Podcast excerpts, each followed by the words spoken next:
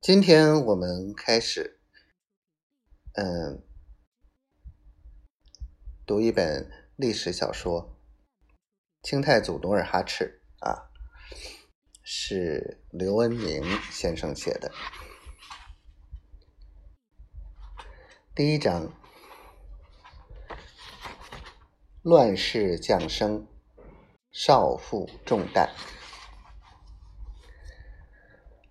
落日的余晖刚刚消散，天际涌起黑云，一道闪电划破长空，顿时雷声轰鸣，震撼着群山环绕的赫图阿拉山屯。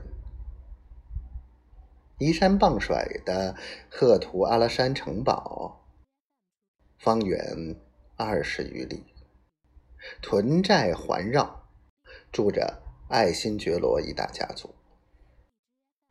清澈的苏子河绕屯流过，河谷两岸地势平坦，土质肥沃。远处山林茂密，近处一块块熟透了的红高粱、黄谷子、绿秋菜。色彩斑驳的镶嵌在大地上。此刻，在河套里，一群群木马听到这不寻常的雷声，猝然受惊，灰灰的叫着四处奔跑。他们有的顺流而下，有的逆水而上，有的奔上山岗，有的。跑回屯中的马棚，一个个嘶叫不停。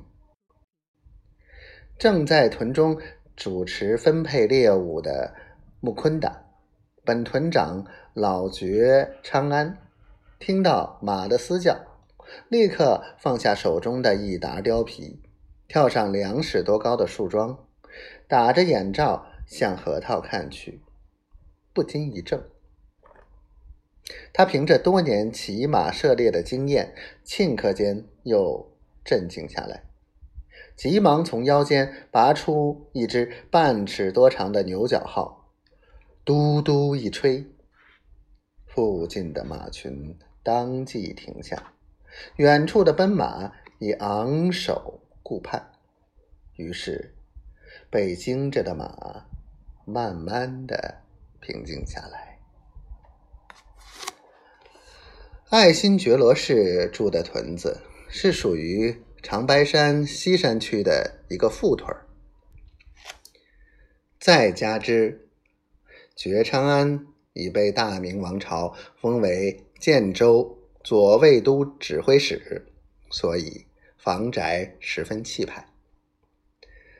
太阳落山时，觉昌安家里东厢房的后烟囱呼呼的冒着白烟。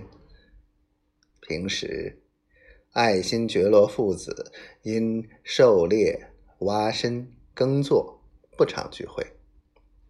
今晚，觉昌安为尽父辈之情，特意为儿子们备置了一些酒菜，做了一桌上等宴席，等着儿子们的到来。